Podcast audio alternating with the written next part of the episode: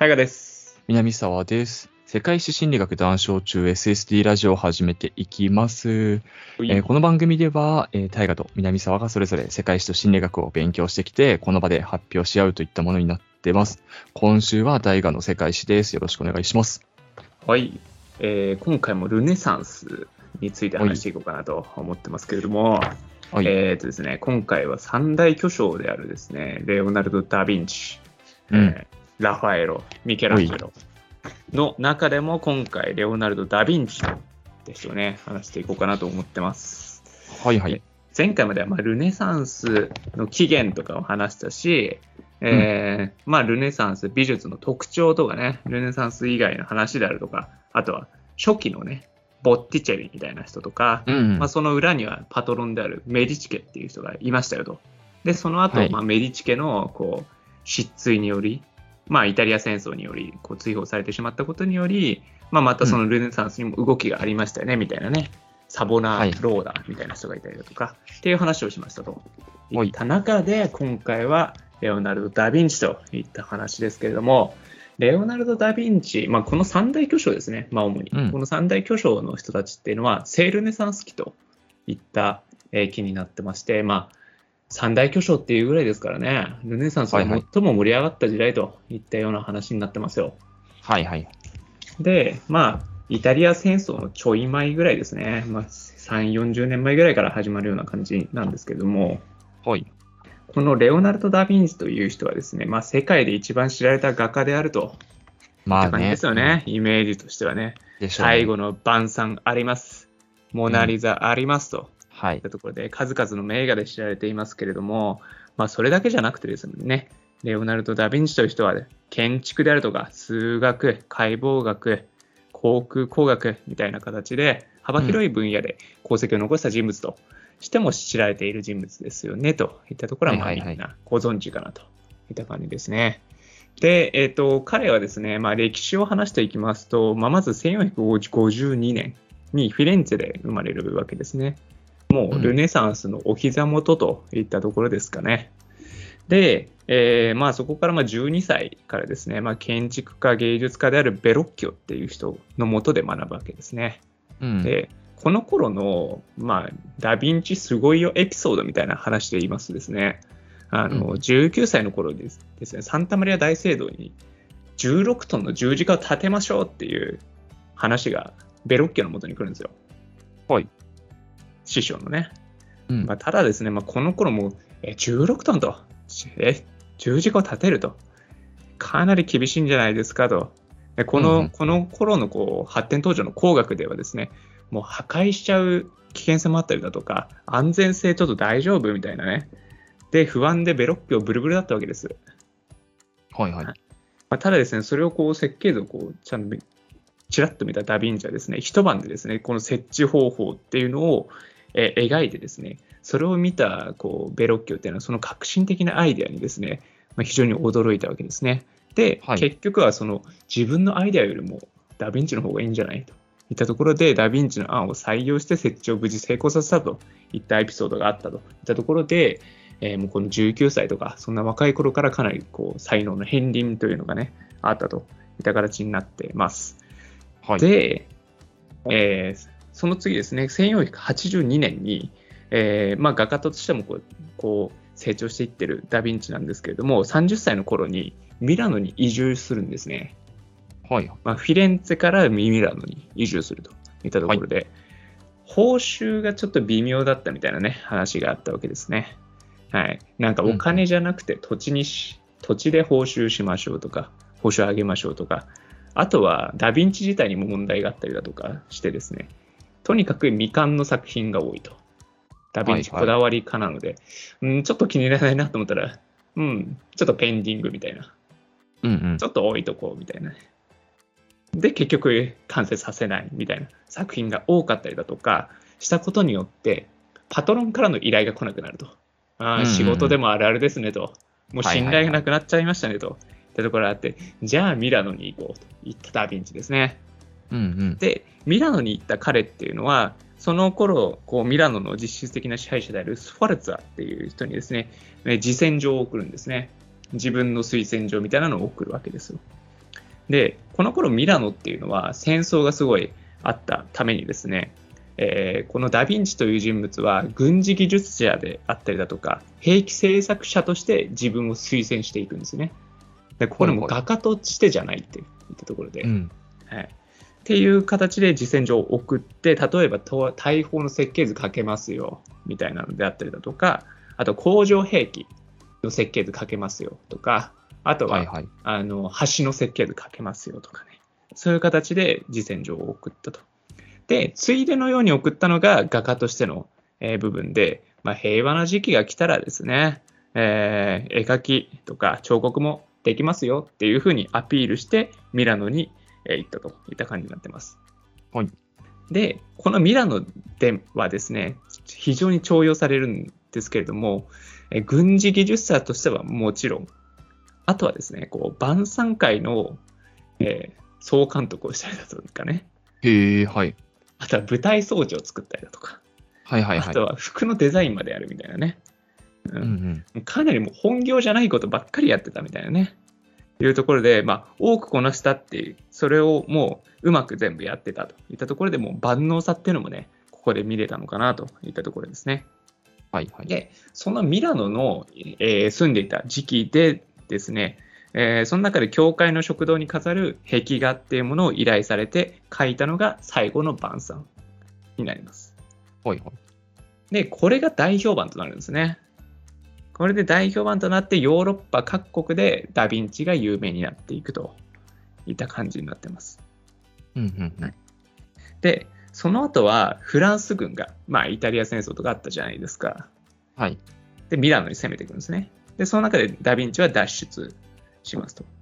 で、その後は、こう、ベネチアとかね、こう、いろんなところに放浪したりだとか、フィレンツェに戻ったりだとか、えー、またミラノに戻ったりだとか、あローマに行ったりだとか、で、最後にはフランスの、こう、フランスは一世から宮廷画家としてね、こう、招かれて最後の時を過ごしたといったところで、65歳で、えー、亡くなるわけなんだけど、まあ、1519年に亡くなったといった感じですね。まあ、この頃にしてはかなりこう長寿ではまあ、平均にしてはまあ50歳ぐらいといった感じなので、長寿だったと言えるのかなと思ってます。うんうん、で、えー、まあ、このダ・ヴィンチっていう人物は、まあ、画家としてはまあもちろんではあるんですけれども、かなりこう時代を先取りしすぎた発明っていうのを多く残しているといったところで、えーまあ、我々もこう知っているかなと思うんですけれども、うんうん。えー、例えばヘリコプターの原型をね、メモに残していたりだとか、はいはい、あとは戦車とかね、あとは自転車とか、あとはパラシュートとかね、もう、ありとあらゆるものっていうのを、えー、この頃にもう発明をまずしているといったところと、あとはコペルニクスより早くですね、地動説を唱えているといったところもあるし、あと心臓の詳細なスケッチであるとか、うん、えー、まあ、脳ま脳とかもね、ちゃんとスケッチをしていて、まあ、現代の MRI の画像と非常に酷似しているところまで、えー、描けていたと。はいはいはい。ですね。うん。まあ、まだこの頃って500年前とかだと、あの血液って肝臓から出てるよっていう定説があったりだとか、まあ、あとはまあ普通に心臓っていうのはこう魂に心臓には魂が宿っていると考えられていると。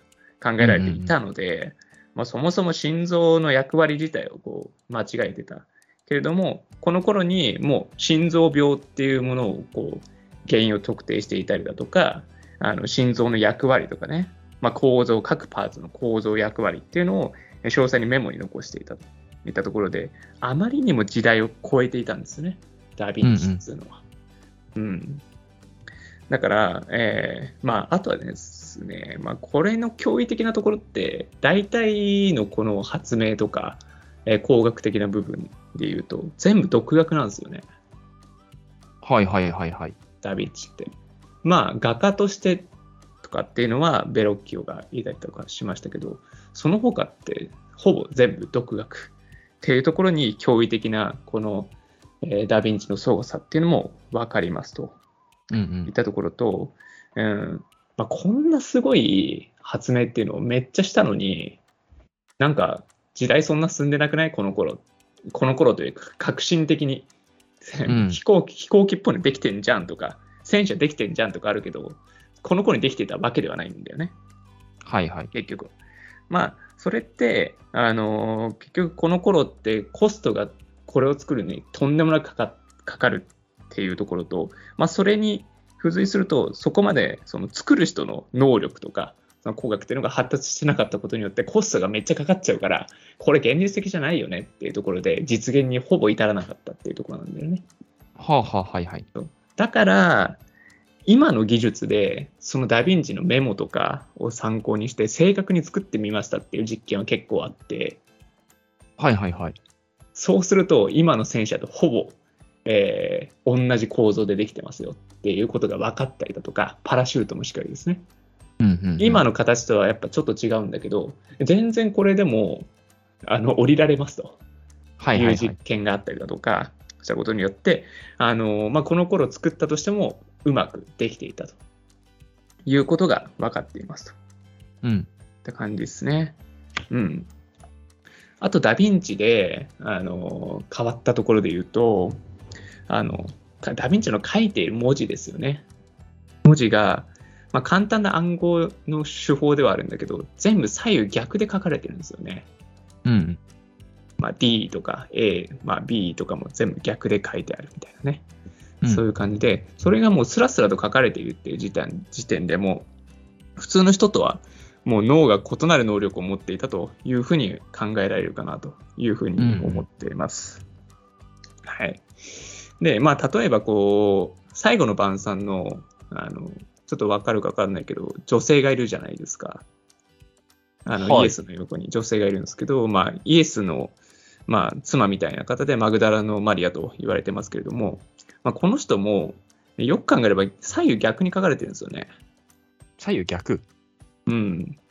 それを、こう、スライドさせて、あの、イエスの横に持っていくと、イエスにもたれかかるような感じになっているといったところで、まあ、これのも解釈の違いがあるみたいなね、感じだし、なぜかこう、左右対称逆に書いてるんじゃないかなといった感じにもなってます。はいはいはい。うん。で、えっ、と、まあ、最後にこんなダヴィンチなんですけど、まあ、世界一知られてる画家と言われているわけじゃないですか。うんうん。ただ、このダヴィンチって、その画家としての絵の数って、17点ぐらいしかないんですよ。あ、少な。うんそうなんだ。そうなんですよ。65歳まで生きて。うんうん、うん。そんなもんなんですよ。まあ、他の人もそれぐらいっていう人はいくらでもいるし、次話すミケランジェロもそれぐらいではあるんだが、えー結構異例なぐらい地筆なんですよね。はいはい。そう。で、えっ、と、まあ、ゆかの有名なモナリザとか、あとうんは聖アンナと聖母とか、洗礼者、えー聖ヨハネみたいな、えー傑作ありますけれども、えーこれに関しても、もう十何年も前に一回書いてあるのに、それをずっと持って移動とかしてるんですよね。それで何度も何度も筆を入れるんですよ。はいはい。で、死ぬまでこれを持ち続けているんですよね。へえ、はいはい。だから、このモナリザとか、聖アンナと聖母とか、ヨハネとかって、フランスにあるんですよ、今でも。あ今でも。まあわかんないけど。今はわかんないけど、フランスにあるんですよ。はいはいはいだから、この死んだ後にフランスのフランスは一世によって買われてるんですよね。実際に書かれたのはもっともっと前なのに、うんえーフランスに、えー持たれているっていうところで、ダ・ヴィンチの作品っていうのは、まあ、イタリアにあったりだとか、まあ、フランスにあったりだとかっていうのはそういう感じになってますね。だから今で言うと、パリのルーブル美術館ですか？に、えー貯蔵されているというん。感じになってます。といったところでですね、まあ、レオナルド・ダ・ヴィンチといったところで、次回はミケランジェロとラファエロを、え2つ同時に話していこうかなというふうに思ってます。はい。本当にこんな感じですかね。なるほどね。まあまあ、独学なのはでもまあ、しょうがない感あるよね。そうそう。で、なんかこれは、なんかまあ本編に載せるのはあれな、あれだなと思ってたんですけど、うん。この、レオナルド・ダ・ヴィンチっていう人は、アカシックレコードという能力を持っていたと いうふうに言われてるわけですよ。うん知ってますか？アカシアカシックレコードを。や、もう何かは知らない。聞いたことめっちゃあるなってぐらい。このアカシックレコードっつうのは、うん。あのーまあ、オカルティズムとも言われるんですが、あの、もう万物の図書館みたいなもんですね。うんうん。うん、例えば過去、現在、未来の出来事であったりだとか、あったことっていうものの知識のすべてっていうのが、まず貯蔵されてますと。それが、はい。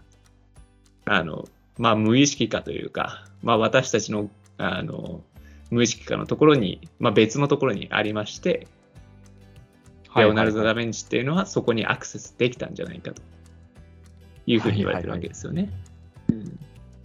だから、なんか、うん、まあ、僕らが、例えば、寝てる間に、起きた時に、うわ、なんか革新的なアイデアだな、みたいなね、あったりだとか、うん、まあ、ね、この先、まあ40年とか30年生きるわけじゃないですか。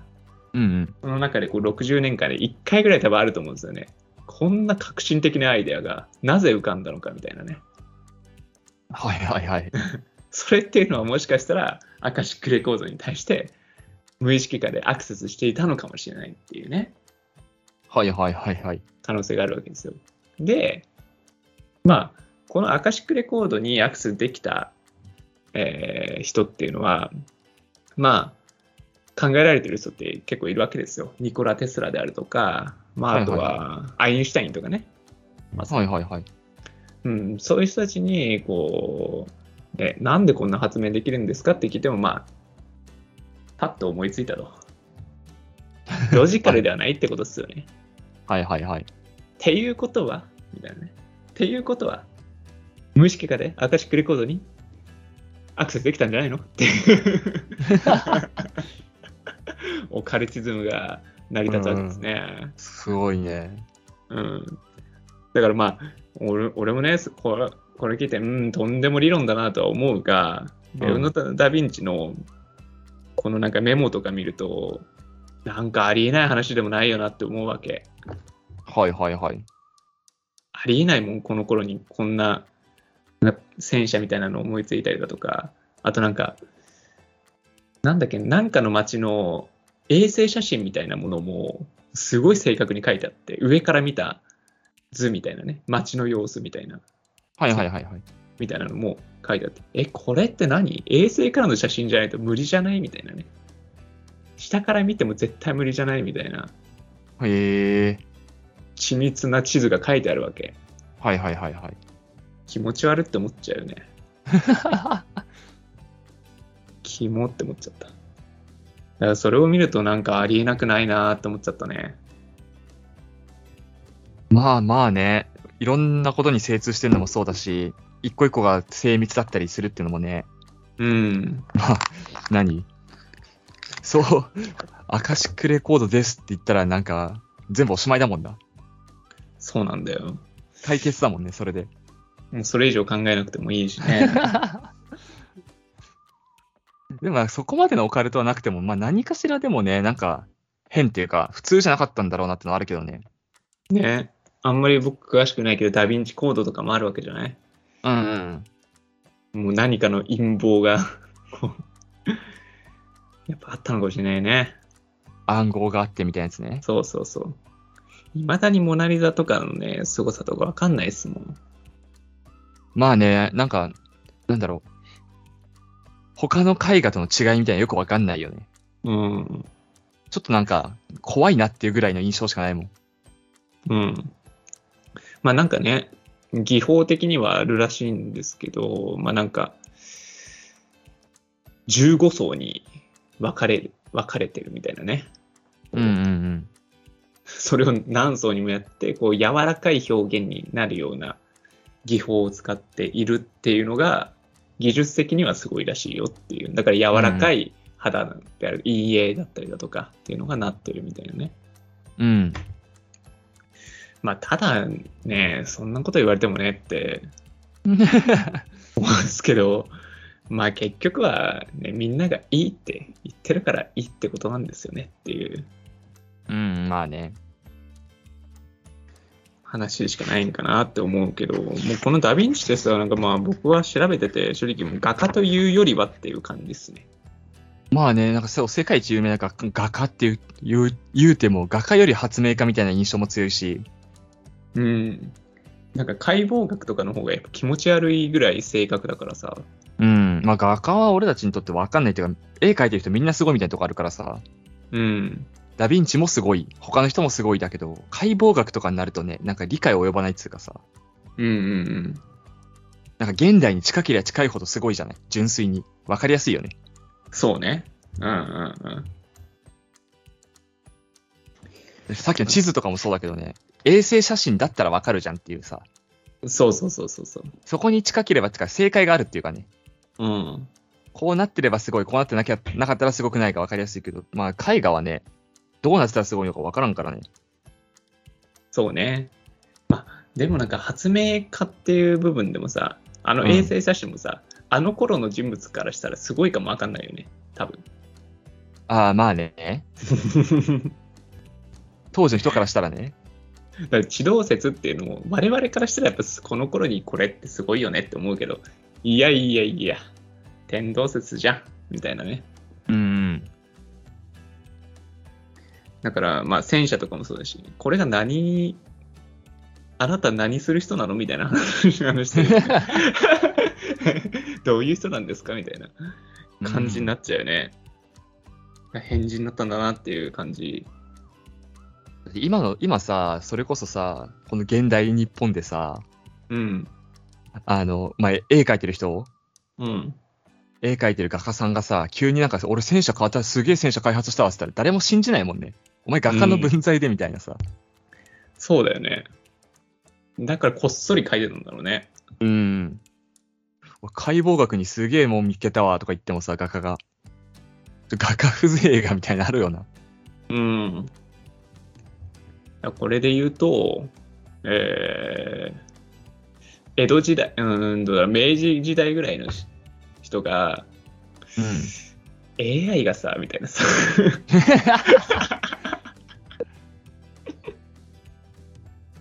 いやーなんかね、人工知能、いや、人超えると思うんだよね、みたいなね。それをさ、何、平賀源内が言ってたらさ、まだわかるんだよな、俺。うん。信用できるところあると思うんだけどさ、それをさ、何、葛飾北斎が言ったらお前さ、みたいになるよね。なんか絵描いてね、そうそうそうそうそうそう。ロボットおの絵絵の、絵の専門家やろがいって。絵の専門家が専門外に口出すなよ、みたいな。すごいよね。なんか分業みたいな、なってなかったのかもしんないけどね。なってなかったからこそいろんなもん手出したみたいなのもあんのかもしれないけど、うんうんうん、時代背景わかんないけどさ。今結構、一つのこと極める人はもう一つに極めるじゃないうん二つ三つ手出さずに。そうだね。そういう世の中だと、そう、なんか、そこもまた感覚違うのかなと思うわ、昔とは。そうだね。まあなんか、ここの人たちって、まあ結局、まあ画家でもそうだけど、いろんなことやって生計立て立てるというかね、うんうん、そうそうそうそうね。まあ画家だけじゃ生きていけなかったのかもしれないし、うんうん。舞台装置作ったりとかしてるわけなんでね。うんうん。だから生きるためにそういうのを増やしていたのかもしれないですよね、ダヴィンチは。うんうんうん。そういう時代背景だったからダヴィンチ生まれたっていうのもね、あるかもしれないし。うん。画家だけで生計立てられたらね、他手出さなかった可能性もあるもんね。そうそうそうそうそう。まあ、まあ、ダヴィンチってさ、まあ、運も結構良かったりとかしてですね。ほまあ、運が良かったのか分かんないですけど、フィレンツェに戻ってきたときに、ちょうどサボラローラが失脚した後だったりとかしたんでね、そのボッティチェリみたいな、ああいう悲劇も出なかったわけなんですよね。見事に自由に生きた人っていう感じなんですよね。う。ああ、なるほどね。うん。まあ、ミロノに行ったタイミングも良かったよね、みたいなね。はいはいはいはい。着せずしてみたいな。わかダヴィンチだったら狙ってたかもしんないけどね。そうね。いやあ今、今移住した方ががいいわ、みたいな。そうそう、なんかそんな感じなのかな？危機察知能力があったのかな？あってあ、あったって言われても驚かないけどね、今更。もう帰ってきていいよっつってね。フィレンツェ帰ってきていいよっつって。ダヴィンチほど何してても驚かない人いねえもんな。うん。そうだよね。なんかね、謎だよな。いまだにね、謎だうこのんモナリザとかって誰って言われてるらしいからね。ああ、まあ一緒言われてるよね。うん。誰でもええやんけとは思うが、うん。ダヴィンチ自体なんじゃないかみたいなね。ダヴィンチの奥さんなんじゃないかみたいな。まあ、有力なのはフィレンツェの貴族の、えー奥さんかな。はいはいはい。なんでそ、なんなんでその肖像画がめっちゃ有名になんねんって思うけどね。あね、そう、有名になる経緯とかわかんないよね。うん。なんか、自画像だったらまだわかるし、うんうん。そう、なね、なんかこう、フランソは一世の肖像画とかわかるけど、うん。そんな有名じゃない貴族の奥さんかいっていう、うん。ってなったら、やっぱすごいんだな、みたいなね。わかんねえよ。それこそ最後の晩餐とかさ、洗礼者ヨハネみたいなやつはさ、うん。宗教の絵だからね、有名なるうん過程がわかりやすいけど。そうなんだよね。宗教画としてみたいな話だし。うん。あるけど、小いや、なんかさ、その最後の晩餐とかもわかんじゃん。なんか、こう、奥行きとかさ、なんかすごいのかな、みたいな。なんか、まあでかいしでかいし、うんなんかすごいんかなってわかるけど、肖像画って一番わかんないよね。すごさ。うん確かに。もう何見ても肖像画ってわかんないわ。なんか、テカテカしてるなーとか。あ、テカテカしてないなー白いなーみたいなね。はいはいはいはい。なんかね、宗教画だったらなんかす、なんかすごそうみたいなのわかるんだけどね。まあ、すごそうっていうのとね、なんか何？な、これを表現してるか分かりやすいからね、その宗教のこれだみたいな。うんうん、うん。答え合わせがあるからね、分かりやすいよね。そうね。これはなんかす、なんだ、なんだ？あの、聖書のここの部分だみたいなさ、うんうんうんうん。答えがね、ヒントがあるからいいけど、肖像画ってなんもないからな。ねえ。だから、その、ごちゃごちゃ書いてりゃいいってもんじゃないもんね。なんか。うん。なんかもう僕からしたら、すごい、なんかマインクラフトのさ、すげえ細かいやつ見て、うわ、すっげえって気持ち悪いって思うけど、そういうのじゃないからね。えって。まあね、なんかね、写真に近ければいいってわけじゃないしね。そうそう、緻密で正確で、なんか手が込みすぎててかっけえみたいなのがいいわけじゃない。うん。まあ、現役芸術なんて、うん、まさにその極みではあるけれども、うんうん。ね、なんか、ティッシュくしゃって言って置いとけ、置いて、これ芸芸術ですって言えばなんか、すすげえってなるかもしれないしね。うん、そうね。肖像画はマジでた確かに一番わかんないかもしれないわ。他の、なんか、社会風刺的な絵とかと違ってね。うん。凄さがわかりづらいわな。まあ、大体は、まあ、ね、芸術って言ったら、まあ、昔ので言うと風景が、えーまあ、宗教が、で、まあ、うん肖像画みたいな、うん。基本的になんかすげえな、すげえなというか、いいなって思うのは、まあ、風景画だったりとかするもんな。うん。まあ、宗教画もすげえなとは思うけど、分かりきってない感は、やっぱあるし、うんなんかこう、個人として、インスピレーションで、あ、いいね、これってなるのは大体風景画だったりとかするんだよな。はいはいはいはい。肖像画、あ、あこんなん、いいね、みたいなのないからな。でもなんか、わかんない、俺も、俺も一個もわかんないんだけどさ、うん。わかんないなりにダヴィンチの描く肖像画、肖像画とかさ、うん。そうさっき言った洗礼者ヨハネみたいな絵とかってなんか、わかんないなりにパッと見すげえなって思っちゃうけどね。わかる。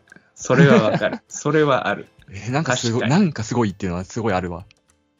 いや、これ見て、まあ、絵はパラパラ見るわけじゃない？この後話すさ、ラファエロとかの写真も見て、ラファエロとダヴィンチの肖像画、どっちがいいですかって言われたら、100%ダヴィンチだと思う。うん、なんなんか引きつけられるなんかあるよね、ダヴィンチの肖像画って。うん。なん、なんだろうな。やっぱ洗礼者聖ヨハネのうん。やつは、やっぱ凄みすごいよ、なんか。すごいよね、あれね。モナリザよりも、なんか来るものがあるよね。パッと見た瞬間に、え、なんかすげえってなる感すごい。あれだよね。吸い込まれるって感覚あるよね。あるね。うん。モナリザは何だろうな。動けないって感覚。ああ、まあそう、わかるわかるわかる。動けないというか、なんかこう、落ち着きなのかな？なんかこう。なんかその場にとどなんか長時間見てられるじゃないけど、そういうノリの。そうそうそうヨハネは、ね、つい立ち止まっちゃうんだよね、ヨハネ結構。ヨハネ、金縛りに合うみたいな。そうそうそうそうそうそう。なんかグーって奥に引きつけられる感じがあるんだよな。うん。なんかそういう凄みが、あの当時の人もあるっていうことは、本当共通うんうのん。ね、なんか我々人間にビビッと刺さるものがあるんだろうね。うん、その辺はね、俺たちにとっては分かんないけど、なんかあるんだろうねっていうね。なんかね、共通のイデアにアクセスしてるんじゃないですか、ね 我々がね。うん人間が持ってるイデアに何かあんのかもしれない。芸術のイデアになんか近いみたいなね、感覚じゃない？選択してんじゃない？それを。いいね。いや本当にそう、ダヴィンチの肖像が俺ってそう、結構そういう、なんかあれあるわ。風潮っていうか、ね雰囲気あるわ。まあ、そう考えると、あんのかもね。肖像画にもいいっていうのが。うんわかんないだけでね。うん。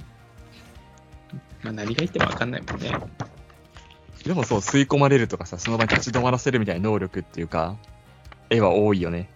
うん。それでなんか感想文書いてくださいって言われても、泣いちゃうけどね。